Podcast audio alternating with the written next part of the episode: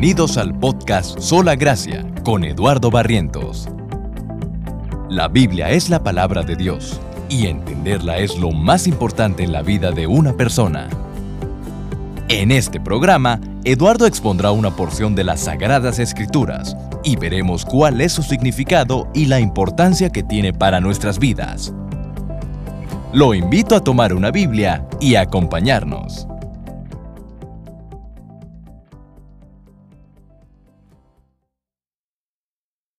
Por favor, vamos en sus Biblias al Salmo 146.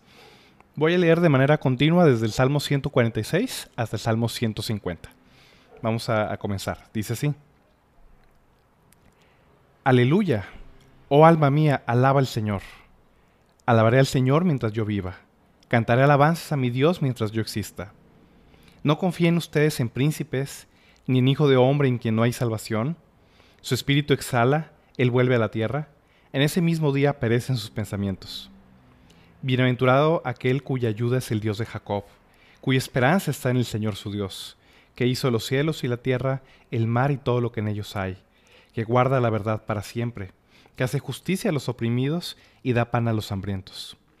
El Señor pone en libertad a los cautivos. El Señor abre los ojos de los ciegos. El Señor levanta a los caídos. El Señor ama a los justos. El Señor protege a los extranjeros sostiene al huérfano y a la viuda, pero frustra el camino a los impíos. El Señor reinará para siempre, tu Dios, oh por todas las generaciones. Aleluya. Salmo 147. Aleluya, porque bueno es cantar alabanzas a nuestro Dios, porque agradable y apropiada es la alabanza. El Señor edifica Jerusalén, congrega a los dispersos de Israel, sana a los quebrantados de corazón y venda sus heridas. Cuenta el número de las estrellas y a todas ellas les pone nombre. Grande es nuestro Dios y muy poderoso. Su entendimiento es infinito. El Señor sostiene al afligido, pero humilla a los impíos hasta la tierra. Canten al Señor con acción de gracias. Canten alabanzas con la lira de nuestro Dios. El que cubre de nubes los cielos, el que provee lluvia para la tierra, el que hace brotar la hierba en los montes. Él da su alimento al ganado y a la cría de los cuervos cuando chillan. No se deleita en la fuerza del caballo, ni se complace en las piernas ágiles del hombre. El Señor favorece a los que le temen, a los que esperan en su misericordia. Alaba al Señor, oh Jerusalén. Alaba a tu Dios, oh Sión, porque Él ha reforzado los cerrojos de tus puertas, ha bendecido a tus hijos dentro de ti. Él hace la paz en tus fronteras, te sacia con lo mejor del trigo. Envía sus órdenes a la tierra, su palabra corre velozmente. Manda la nieve como lana, esparce la escarcha cual ceniza. Arroja su hielo como migas de pan. ¿Quién puede resistir ante su frío? Envía su palabra y los derrite. Hace soplar su viento y el agua corre. Declara su palabra a Jacob y sus estatutos y sus ordenanzas a Israel. No ha hecho así con, otra, con ninguna otra nación, y en cuanto a sus ordenanzas no las han conocido. Aleluya. Salmo 148. Aleluya. Alaben al Señor desde los cielos, alábenlo en las alturas, alábenlo todos sus ángeles, alábenlo todos sus ejércitos, alábenlo sol y luna, alábenlo todas las estrellas luminosas, alábenlo cielos de los cielos y las aguas que están sobre los cielos. Alaben ellos el nombre del Señor, pues, pues Él ordenó y fueron creados, los estableció eternamente y para siempre, les dio ley que no pasará. Alaben al Señor desde la tierra monstruos marinos y todos los abismos. Fuego y granizo, nieve y bruma, viento tempestuoso que cumple su palabra. Los montes y todas las colinas, árboles frutales y todos los cedros, las fieras y todo el ganado, reptiles y aves que vuelan, reyes de la tierra y todos los pueblos, príncipes y todos los jueces de la tierra, jóvenes y también vírgenes, los ancianos junto con los niños. Alaben ellos el nombre del Señor pues solo su nombre es exaltado. Su gloria es sobre la tierra y cielos. Él ha exaltado el poder de su pueblo, alabanza para todos sus santos, para los israelitas, pueblo a él cercano. Aleluya. Salmo 149. Aleluya. Canten al Señor un cántico nuevo y su alabanza en la congregación de los santos. Alégrese Israel en su Creador, regocíjense los hijos de Sión en su Rey alaben su nombre con danza y canten a él la alabanza con pandero y lira. Porque el Señor se deleita en su pueblo, adornará de salvación a los afligidos. Regocíjense de gloria a los santos, canten con gozo sobre sus camas. Sean, sean las alabanzas de Dios en su boca y una espada de dos filos en su mano, para ejecutar venganza en las naciones y castigo en los pueblos, para atar a sus reyes con cadenas y a sus nobles con grillos de hierro, para ejecutar en ellos el juicio decretado. Esto es para gloria de todos sus santos. Esto es, para, esto es gloria para todos sus santos. Aleluya. Y por último el Salmo 150. Aleluya. Alaben a Dios en su santuario. Alábenlo en su majestuoso firmamento. Alaben a Dios por sus hechos poderosos.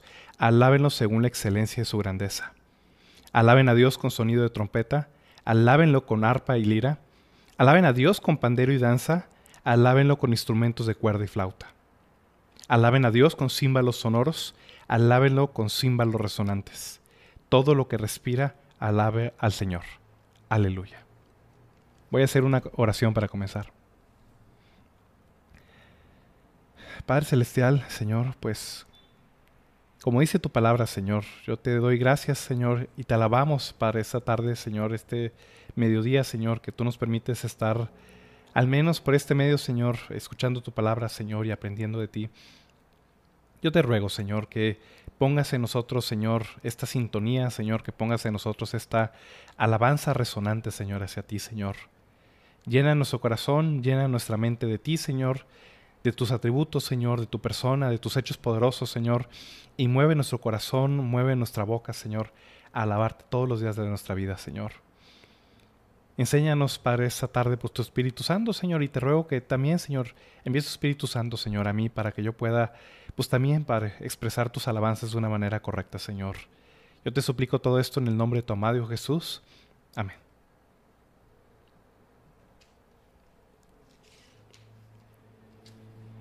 En el idioma original, en el idioma hebreo, el libro de los Salmos, lo que nosotros le conocemos como el libro de los Salmos, literalmente significa en hebreo el libro de alabanzas. Eso es lo que significa en hebreo, o, es el título original de este libro en el idioma hebreo, alabanzas. Porque de eso consiste, o es el punto principal del libro de los Salmos. Como hemos visto en las semanas anteriores, el libro de los Salmos, algunas personas lo han llamado una pequeña Biblia, porque contiene todas las expresiones y todas las emociones que existen en el corazón humano.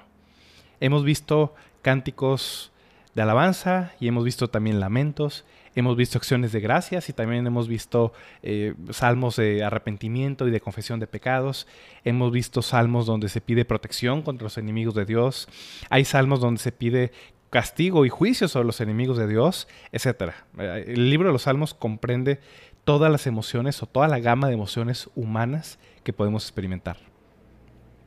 Si ustedes examinan la estructura del libro de los salmos, si ustedes ven cada salmo individual, desde el salmo 1 hasta el salmo 150, al comienzo del salterio, en los primeros, eh, las primeras secciones del libro de los salmos, hay muchos cánticos de alabanza, pero también hay muchos lamentos. Si ustedes leen los primeros salmos, que muchos de ellos son salmos del rey David, el rey David pide protección contra sus enemigos y el rey David expresa su tristeza y expresa su soledad y clama a Dios en su angustia y pide protección y pide eh, que Dios escuche su oración y le responda, etc. Hay muchos salmos al inicio de lamento y de clamor en, persecución y en angustia, mezclados con cantos de alabanza también, no es exclusivamente uno u otro. Pero conforme va avanzando el libro, los cánticos o los salmos de lamento o de angustia o de preocupación van disminuyendo conforme avanza el libro de los salmos y los cánticos de alabanza van subiendo, van subiendo, van subiendo hasta que finalizan estos últimos salmos. Y de cierta manera, esa estructura del salterio o esa estructura del libro de los salmos también nos ilustra cuál es el propósito de los salmos. De cierta manera, así como al inicio del Salterio vemos muchos clamores y vemos oraciones de angustia y de protección y de perdón de pecado y etcétera, de cierta manera el Salterio comienza con nosotros, nos encuentra en cualquier situación de la vida en la que estemos, pero el propósito del libro de los Salmos es tomarnos de donde estamos, tomarnos en esa angustia o tomarnos en esa confesión de pecado o tomarnos en ese momento de preocupación o de enojo o de lamento y llevarnos poco a poco hasta llegar a las alabanzas de Dios. Eso es lo que produce el libro de los Salmos, esa es la estructura del libro de los Salmos y ese es el propósito del libro. Es tomarnos en el lugar donde estamos y llevarnos y dirigirnos hacia Dios, hacia su persona, hacia sus hechos poderosos y nos lleva, nos exhorta, nos llama a alabarlo en toda nuestra vida. Entonces, en este cierre del libro de los Salmos, este es Salmos del 146 hasta el, Salmo, hasta el Salmo 150, que es la conclusión del libro de los Salmos. A esto los judíos le llamaban el Jalel menor o el Jalel final. La Jalel son alabanzas, a eso se refiere. Y estos salmos, del Salmo 146 hasta el Salmo 150, son cinco salmos. Cada salmo comienza y termina con la misma palabra, aleluya. Si ven el Salmo 146, dice, aleluya, oh alma mía, alaba al Señor, y finaliza, el Señor reinará para siempre, tu Dios, oh por todas las generaciones, aleluya. Y luego el Salmo 147 vuelve a comenzar, aleluya, porque bueno es cantar alabanzas a nuestro Dios, y finaliza en el versículo 20, no ha hecho así con ninguna otra nación, y en cuanto a sus ordenanzas no las han conocido, aleluya. Y otra vez así, el Salmo 148 empieza con aleluya, finaliza con aleluya, lo mismo con el Salmo 149 y lo mismo con el Salmo 150. La palabra aleluya ya es una palabra que quizás usamos muy a la ligera en español. La verdad es que inclusive hasta incrédulos de repente utilizan esta palabra como cualquier expresión de gozo o de júbilo. E inclusive los mismos cristianos la pronunciamos lo utilizamos en cantos o este, inclusive en la iglesia de repente hay un sermón y la gente dice aleluya, amén y no tienen ni idea a veces de qué están diciendo. La palabra aleluya no es es, un, es una expresión y a la vez es una exhortación, es un mandamiento que significa alabar al Señor. Alabada al Señor o alaben a Jehová. Aleluya, es alabanza, aleluya, el nombre de Dios. Aleluya, alabada a Jehová o alabada al Señor. Es una ordenanza, es un mandamiento. Alaben al Señor. Eso es lo que quiere decir esa palabra. no es una palabra que debe ser usada a la ligera, es una palabra que es una exhortación a nosotros, que debemos entender lo que significa y nos debe mover, nos ordena que dirijamos nuestra alabanza a Jehová, al Dios único, al Señor. Estos salmos precisamente comienzan, con la comienzan y finalizan con la palabra aleluya, porque al concluir el salterio nos llevan precisamente a alabar al Señor. Estos salmos muy seguramente fueron escritos cuando Israel regresó del exilio, dice el libro de Esdras y el libro de Nehemías que cuando ellos regresaron del exilio y volvieron a reconstruir el templo y volvieron a reconstruir las murallas, pusieron coros y cantores con instrumentos y la función de ellos era pronunciar alabanzas todos los días a la hora del sacrificio y en los días de reposo y que todo el pueblo se uniera a esa alabanza e invocara el nombre del Señor. Especialmente para eso fueron hechos estos salmos. Esta tarde no vamos a alcanzar a ver cada versículo y cada detalle de cada salmo. La verdad es que estos cinco salmos, como lo acabo de leer hace unos minutos, son un poco extensos si lo vemos en su totalidad, pero mi intención el día de hoy es que veamos a grandes rasgos a qué nos llaman estos salmos, a qué nos invitan y que podamos unirnos precisamente en esos cantos de alabanza a nuestro Dios. Los salmos 146 al 149 se enfocan en alabar al Señor haciéndonos recordar quién es Él y cuáles son las cosas o los hechos poderosos que Él ha realizado. Y concluye en el Salmo 150 con un llamado general a todo lo que respira que alabe al Señor. Entonces vamos a ver a grandes rasgos, no vamos a ver a detalle, pero sí al menos por arriba o por encima en qué consiste cada salmo, de este jalel final o de las alabanzas finales del libro de los salmos. Estos salmos nos llaman a alabar al Señor y cada uno nos da una razón diferente o hace un énfasis diferente a por qué debemos alabar a Dios. Entonces vamos a ver primero cuatro razones, cuatro razones o exhortaciones que tenemos en estos salmos a alabar al Señor. Vamos a ver la primera en el Salmo 146. El Salmo 146 nos exhorta, nos llama a alabar al Señor por sus atributos, por quién es Él. El Salmo 146 comienza este, esta conclusión del libro de los Salmos. Vemos el versículo 1 y 2, dice, Aleluya, oh alma mía, alaba al Señor, alabaré al Señor mientras yo viva, cantaré alabanzas a mi Dios mientras yo exista. El Salmo 146 empieza introduciendo esa sección y lo primero que hace es una oración, una exhortación personal. Oh alma mía, alaba al Señor. Como platicamos en semanas anteriores, así como los instrumentos de cuerda tienen que ser afinados antes de poder tocarlos, y usualmente un instrumento de cuerda se afina con otro instrumento de cuerda, usualmente para afinar una guitarra traes una guitarra que ya está afinada y entonces te pones a afinarla, lo mismo es con estos salmos. El salmista primero quiere afinar su propia alma, afinar su propio corazón en la actitud correcta, en el tono correcto, para alabar a Dios y entonces nos hace esta exhortación. Alabada a Jehová, alabada al Señor. Primero nos llama a alabar al Señor por quién es Él, por sus atributos, por su persona. Vemos en el versículo 3 y 4, Salmo 146, versículo 3 y 4. No confíen ustedes en príncipes, ni en hijo de hombre en quien no hay salvación.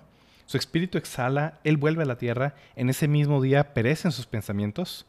Bienaventurado que él cuya ayuda es el Dios de Jacob, cuya esperanza está en el Señor su Dios. Especialmente en este tiempo que estamos en campañas electorales en México y eh, todo el mundo proclama, bueno, hay que votar o buscar a este candidato o a este o al otro. Lo que nos recuerda el libro de los Salmos es que el único digno en quien confiemos, el único digno de alabanza, la única persona que realmente merece toda nuestra confianza, toda nuestra adoración, es únicamente Dios. No confíen en príncipes, dice el versículo 3. No confíen en hijo de hombre en quien no hay salvación. No hay persona en este mundo quien, quien pueda traer salvación, quien pueda ayudarnos genuinamente. Bienaventurado, mil veces feliz, es aquel cuya ayuda es el Dios de Jacob, cuya esperanza está en el Señor su Dios. ¿Por qué? ¿Por qué Dios es digno de ser alabado? ¿Qué características o qué atributos tiene Dios que nos pueden motivar o que nos pueden llevar a alabarlo? Lo dice de los versículos 6 en adelante. Dice que Dios, el Señor su Dios, hizo los cielos y la tierra, el mar y todo lo que en ellos hay. Ah, nos habla de Dios primero como el creador poderoso, el que hizo todas las cosas con su poder. Y luego nos dice que guarda la verdad para siempre. Dios es un Dios de verdad, Dios es un Dios fiel, lo que Él promete lo cumple siempre. Dice el versículo 7, hace justicia a los oprimidos y da pan a los hambrientos el Señor pone en libertad a los cautivos. Dios es digno de alabanza porque Él ayuda a aquellos que no pueden ayudarse a sí mismos. Ah, hay algunas personas que dicen de que no, bueno, tú ayúdate y Dios te ayudará. No. La Biblia nos habla que Dios ayuda precisamente a aquellas personas que no pueden ayudarse a sí mismos. Él hace justicia a los oprimidos, da pan a los hambrientos, pone en libertad a los cautivos o a los esclavos. ¿Qué más dice? Versículo 8 en adelante.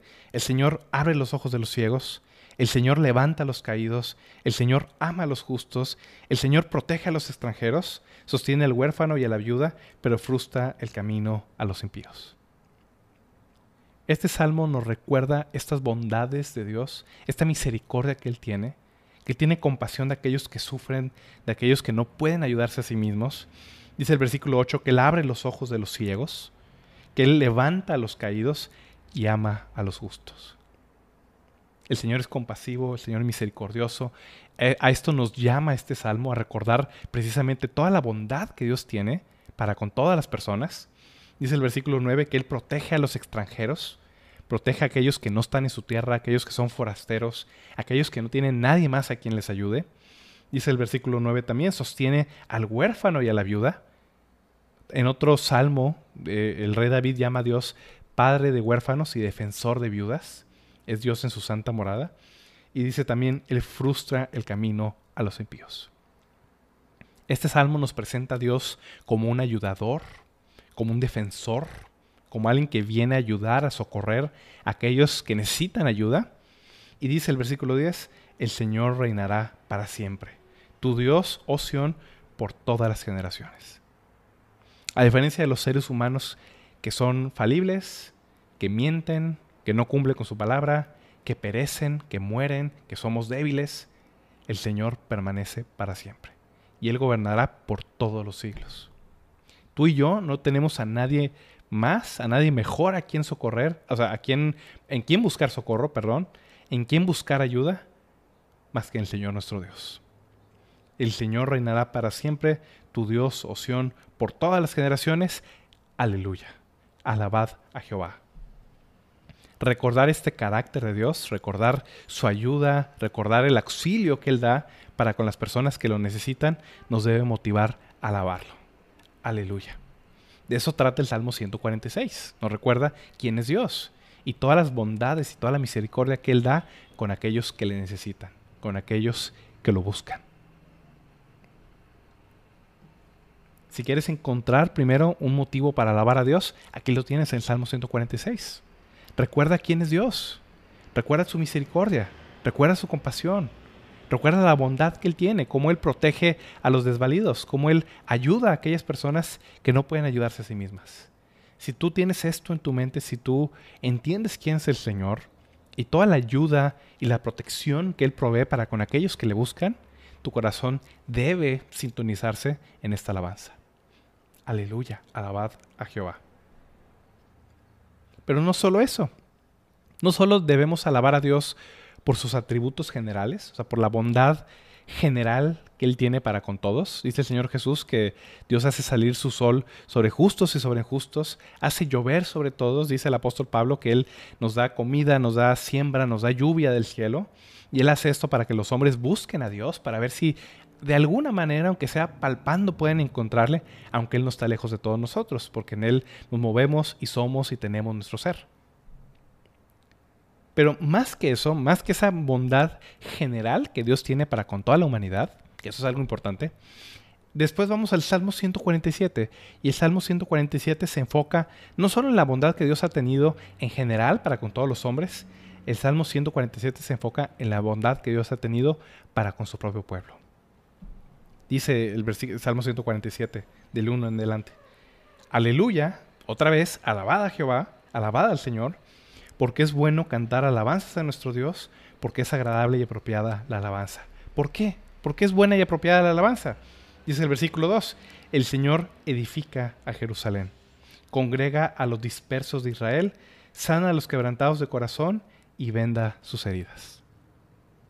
Recuerden, estos salmos fueron compuestos o fueron eh, recopilados precisamente en ese punto donde Israel vuelve del cautiverio de Babilonia, cuando los judíos regresaron de Babilonia y reconstruyen el templo y reconstruyen las murallas, entonces es donde ellos entonan y componen estos salmos. Alaba al Señor, ¿por qué? Por la misericordia, por la salvación que Él ha tenido para con su propio pueblo.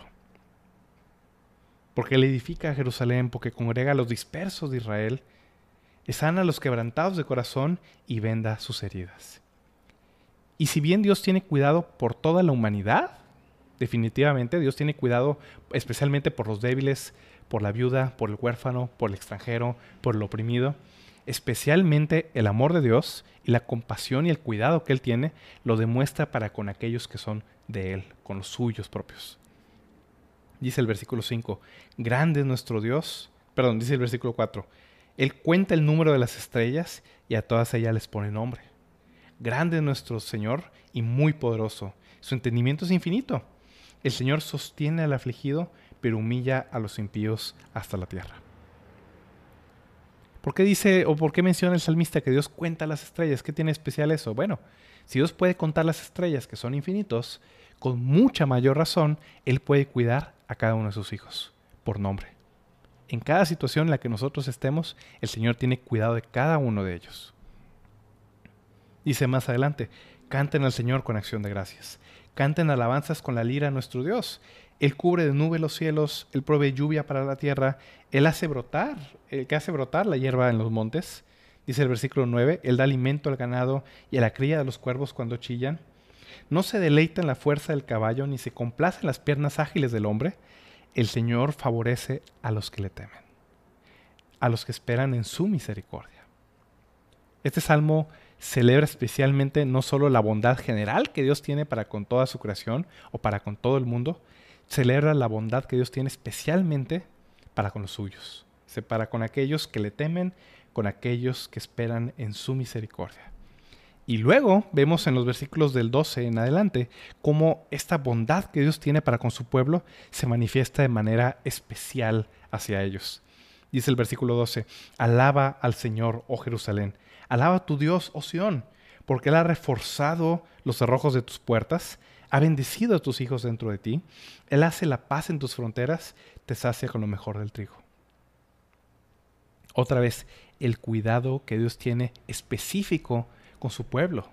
Y este salmo celebra que este cuidado que Dios tiene para con su pueblo no lo tiene con el resto de la humanidad. Dice el versículo 19 y 20.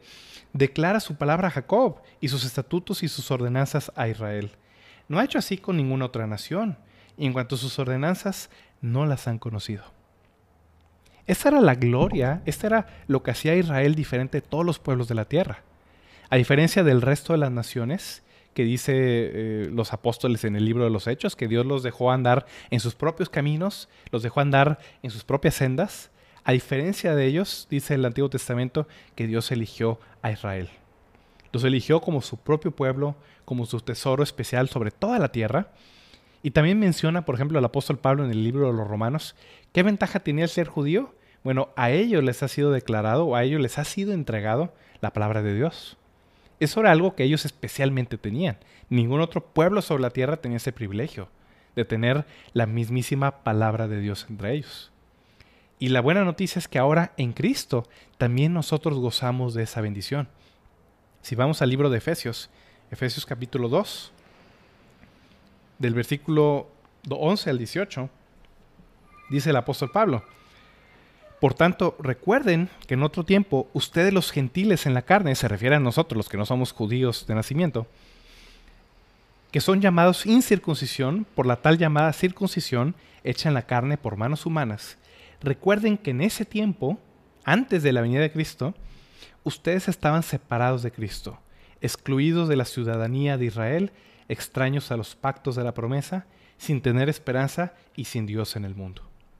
Ese era el estado de los gentiles antes de la venida de Cristo.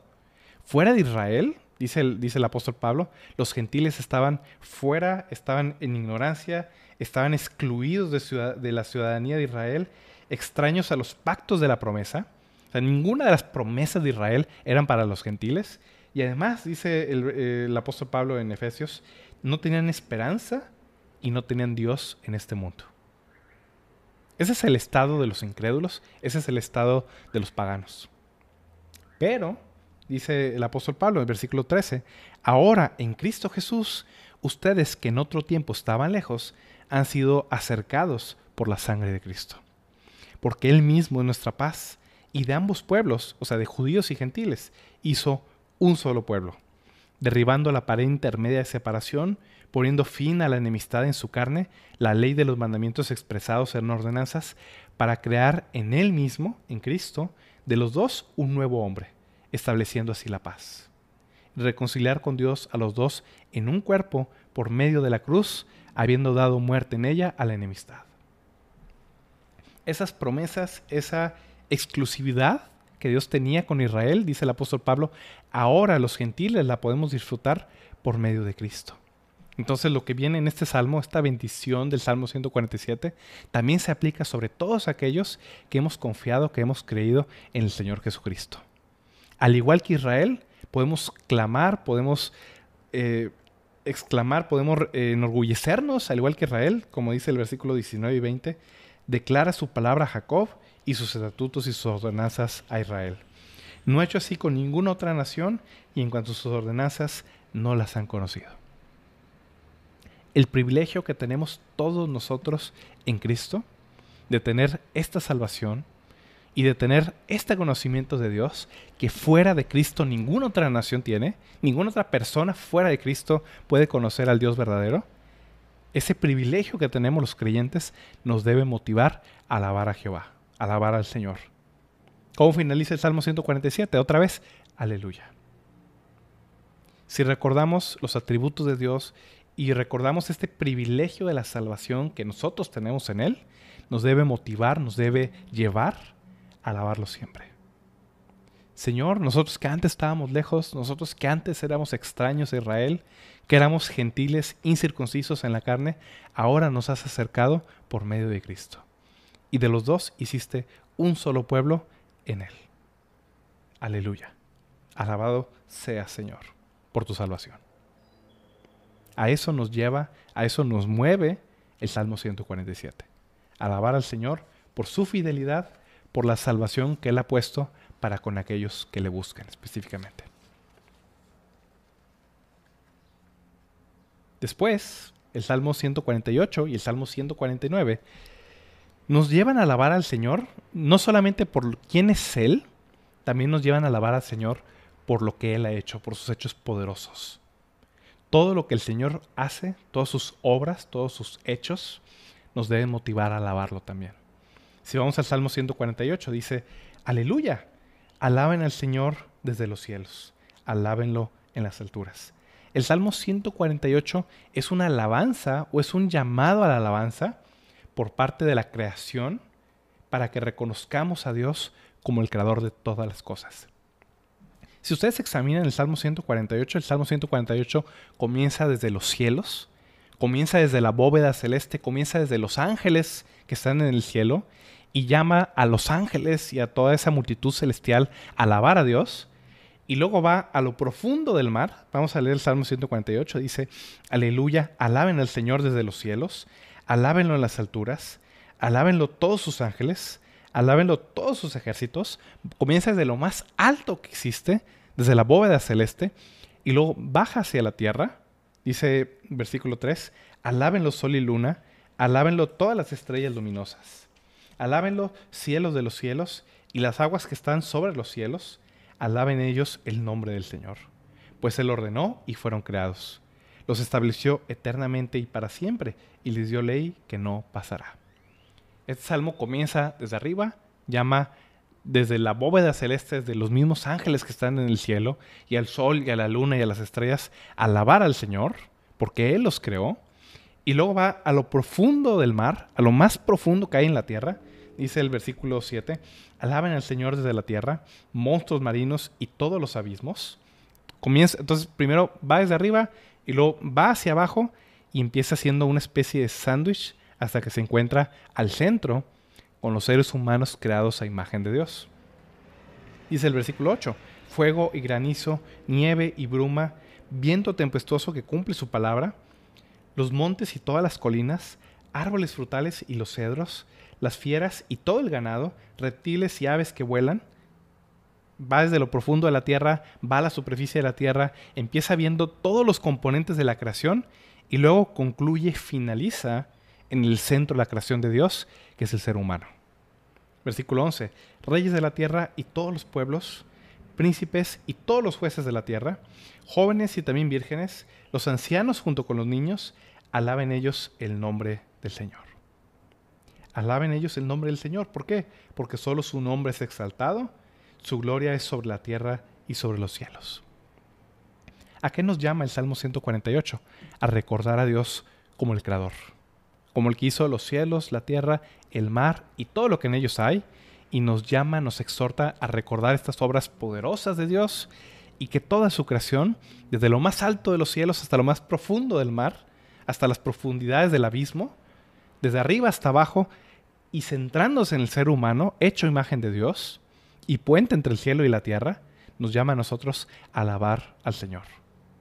Todo el mundo, reyes y pueblos, príncipes y jueces, jóvenes y vírgenes, ancianos y niños, todo el mundo, hombres y mujeres, alabar al Señor.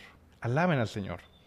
Él ha exaltado el poder de su pueblo, alabanza para todos sus santos, para los israelitas, pueblo a Él cercano. Aleluya. Las obras poderosas de Dios, comenzando desde la mismísima creación del mundo, nos deben exhortar, nos deben mover, nos deben contagiar para invocar, para alabar el nombre de Dios. Aleluya. Otra vez. A eso nos llama el Salmo 148. Por último, ¿a qué nos llama el Salmo 149? ¿En qué se enfoca el Salmo 149? Otra característica de Dios que los salmos alaban, que los salmos exalzan y que nos recuerdan también, no solamente es Dios como Salvador, no solamente es Dios como benefactor, no solamente es Dios como creador de todas las cosas, sino también en última instancia como el juez de toda la tierra. El Salmo 149 comienza otra vez con este llamado a la alabanza de Dios. Dice el Salmo 149, aleluya, canten al Señor un cántico nuevo, su alabanza en la congregación de los santos, alegres Israel en su creador, Regocíjense los hijos de Sión en su rey, Alaben su nombre con danza, canten a él alabanza con pandero y lira, porque el Señor se deleite en su pueblo. Adornará de salvación a los afligidos, dice el versículo 4. ¿En qué consiste esta salvación de Dios? Dice el versículo 5 en adelante. Regocíjense de gloria a los santos, canten con gozo sobre sus camas, sean las alabanzas de Dios en su boca y una espada de dos filos en su mano. ¿A qué es a lo que nos lleva este salmo? ¿Qué es lo que está exaltando este salmo? Versículo 7. Para ejecutar venganza en las naciones y castigo en los pueblos. Para atar a sus reyes con cadenas y a sus nobles con grillos de hierro. Para ejecutar en ellos el juicio decretado. Esto es, para, esto es gloria para todos sus santos. Aleluya. Esto puede sonar raro para muchas personas, porque usualmente cuando alabamos a Dios cuando cantamos alabanzas a Dios, usualmente no cantamos de su juicio. Algunas personas inclusive prefieren no pensar en los juicios de Dios, prefieren no pensar en el infierno, prefieren no pensar en el juicio final, pero los salmos nos recuerdan que viene un día de juicio. Y los salmos toman el juicio de Dios no como algo negativo, no como algo triste, no como algo este malo, sino lo ven como algo positivo. Lo ven como el momento donde Dios finalmente pone todas las cosas en su lugar, de donde Dios finalmente corrige todo lo que está mal y de donde Dios derrama su ira y derrama su juicio sobre aquellas personas que lo rechazan a Él y sobre aquellas personas cuyo pecado infecta la tierra y corrompe su creación. Para nosotros puede sonar raro, pensamos de que, bueno, esto no será meramente para el Antiguo Testamento, a lo mejor por los judíos en ese entonces, que físicamente, pues ellos eh, a través de la guerra eh, Dios les había ordenado que destruyeran a esos enemigos, pensamos, bueno, quizás el salmo únicamente es para ellos. Pero en el Nuevo Testamento también tenemos una guerra. Dice el apóstol Pablo, nuestra guerra no es contra carne y sangre, es contra principados, contra potestades, contra gobernadores de las tinieblas, contra huestes espirituales de maldad en las regiones celestes. Nosotros también tenemos una guerra espiritual en este momento. Y así como los judíos están exaltando el poder de Dios sobre sus enemigos, también nosotros tenemos que exaltar, tenemos que alabar, tenemos que esperar ese juicio de Dios finalmente contra Satanás, contra el pecado, contra la muerte y contra todos aquellos que se oponen a Dios. Esta alabanza sobre el juicio de Dios no es algo exclusivo del Antiguo Testamento. Si vamos a Apocalipsis, por ejemplo, Apocalipsis eh, capítulo 11, leemos en Apocalipsis 11, versículos del 15 al 19, dice, el séptimo ángel tocó la trompeta y hubo grandes voces en el cielo que decían, el reino del mundo ha venido a ser el reino de nuestro Señor y de su Cristo. Él reinará por los siglos de los siglos. Y los veinticuatro ancianos que estaban sentados delante de Dios en sus tronos se postraron sobre sus rostros y adoraron a Dios diciendo, Te damos gracias, oh Dios Todopoderoso, el que eres y que eras, porque has tomado tu gran poder y has comenzado a reinar. Las naciones se enfurecieron y vino tu ira y llegó el tiempo de juzgar a los muertos y de dar recompensa a tus siervos los profetas, a los santos y a los que tienen a los que temen tu nombre, a los pequeños y a los grandes y de destruir a los que destruyen la tierra. El templo de Dios que está en el cielo fue abierto, y el arca de su pacto se veía en su templo, y hubo relámpagos, voces y truenos, y un terremoto y una fuerte granizada esta alabanza o este recordatorio del juicio de Dios no solamente es para el Antiguo Testamento, también es para el Nuevo. Esto es algo que debe guiarnos o debe motivarnos a la alabanza de Dios, saber que los enemigos de Dios, que las personas perversas, que las personas que afligen a los demás, que las personas que pecan y que destruyen la tierra, como dice el libro de Apocalipsis, un día también van a ser juzgados por Dios. Un día Él va a corregir todas las injusticias, va a juzgar todo pecado y Él va a poner por fin orden en todo el mundo. Y como dice el Salmo 149, esto es para gloria de todos sus santos. Sea, esto es para regocijarnos en el juicio que Dios va a traer sobre el mundo. Más que como algo malo, más que como algo triste, es algo que debemos también nosotros implorar y esperar. Y alabar a Dios por ese juicio que viene contra el pecado. Aleluya. Nos da muy poco tiempo de andar viendo cada salmo de manera muy específica. La verdad es que me estoy yendo muy rápido por lo mismo. Pero si se fijan, del Salmo 146 hasta el Salmo 149, tenemos muchos motivos, hay muchas razones para alabar a Dios. si nuestro corazón se siente frío, si nuestro corazón se siente duro, si nuestro corazón se siente que no hay alabanza, que no hay este agradecimiento en nuestro corazón, yo recomiendo que leamos estos salmos otra vez, del Salmo 146 hasta el Salmo 149, y meditemos en todo lo que nos dicen y que esas alabanzas, que ese llamado a alabar a Dios, esa aleluya, que es a lo que nos llaman este salmo, contagie en nuestro corazón. ¿Cuál es el resultado final? ¿A dónde nos lleva todo el libro de los salmos? ¿Cómo concluye este libro? Lo vemos en el Salmo 150. Aleluya. Alaben a Dios en su santuario, alábenlo en su majestuoso firmamento. Si todo el libro de los salmos fuera una montaña, que poco a poco va dirigiéndose hacia arriba y baja y cae y sube y tiene algunos lugares escabrosos y otros lugares muy agradables. Si todo el libro de los Salmos fuera una montaña de ese tipo, la punta final de la montaña, el pináculo de todo, este es el Salmo 150. Aquí es a donde nos lleva el libro de los Salmos. Este Salmo 150, si ustedes eh, lo leen detenidamente, no discute, no enseña, no explica tampoco, únicamente proclama las alabanzas de Dios únicamente nos llama a alabar a Dios con todo lo que somos, con todo lo que tenemos. Dice el, Salmo 150, aleluya, alaben a Dios en su santuario, alaben en su majestuoso firmamento, alaben a Dios por sus hechos poderosos, alábenlo según la excelencia de su grandeza. Otra vez, recordemos todo lo que Dios es, recordemos todo lo que Él ha hecho y entonces alabemos a Dios por todo aquello no solo nos dice por qué debemos alabar a Dios, también nos dice cómo debemos alabar a Dios. Dice el versículo 3, alaben a Dios con sonido de trompeta, alábenlo con arpa y lira, alaben a Dios con pandero y con danza, alábenlo con instrumentos de cuerda y flauta, alaben a Dios con címbalos sonoros, alábenlo con címbalos resonantes. Si se fijan, toda clase de instrumentos, instrumentos de percusión, instrumentos de viento, instrumentos de cuerdas, están incluidos en este salmo todo lo que tenemos, todo lo que somos, todas nuestras cualidades, toda nuestra capacidad debe ser empleada en la alabanza de Dios. Alaben al Señor con todo, con sonido de trompeta, con arpa, con lira, con pandero, con danza, con instrumentos de cuerda y flauta. Alábenlo con címbalos sonoros, con címbalos resonantes. ¿Y cuál es la conclusión de todo el salterio? Todo lo que respira, alabe al Señor. Aleluya esta aleluya final no es meramente una expresión, es una ordenanza para nosotros. Yo espero que este libro de los Salmos haya sido de bendición para ustedes. A mí me ha sido mucha bendición. Y todo lo que nos queda, como dice este Salmo 150, es que todo esto que hemos visto, todo esto que hemos aprendido a través del libro de los Salmos, no solamente esté en nuestra mente, también esté en nuestro corazón.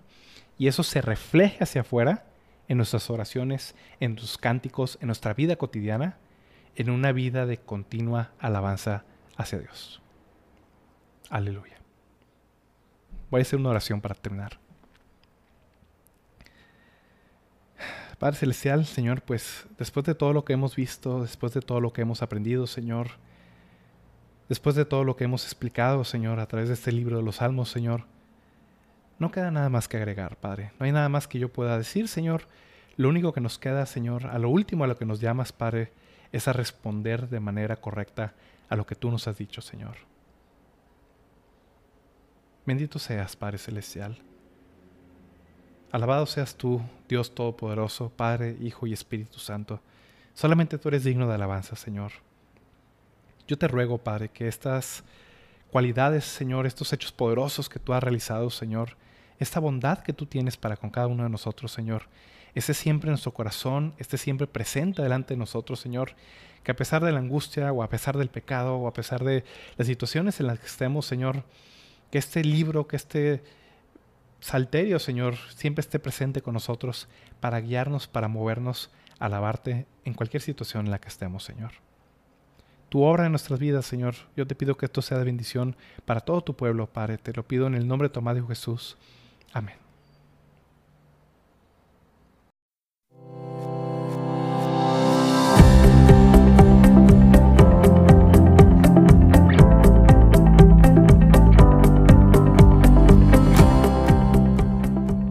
Gracias por escuchar este episodio. El objetivo de Sola Gracia es ayudar a la iglesia hispanoamericana con enseñanza bíblica de calidad, que sea fiel a la palabra de Dios y a la sana doctrina.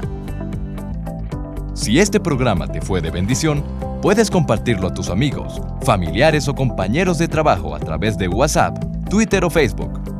Que Dios los bendiga.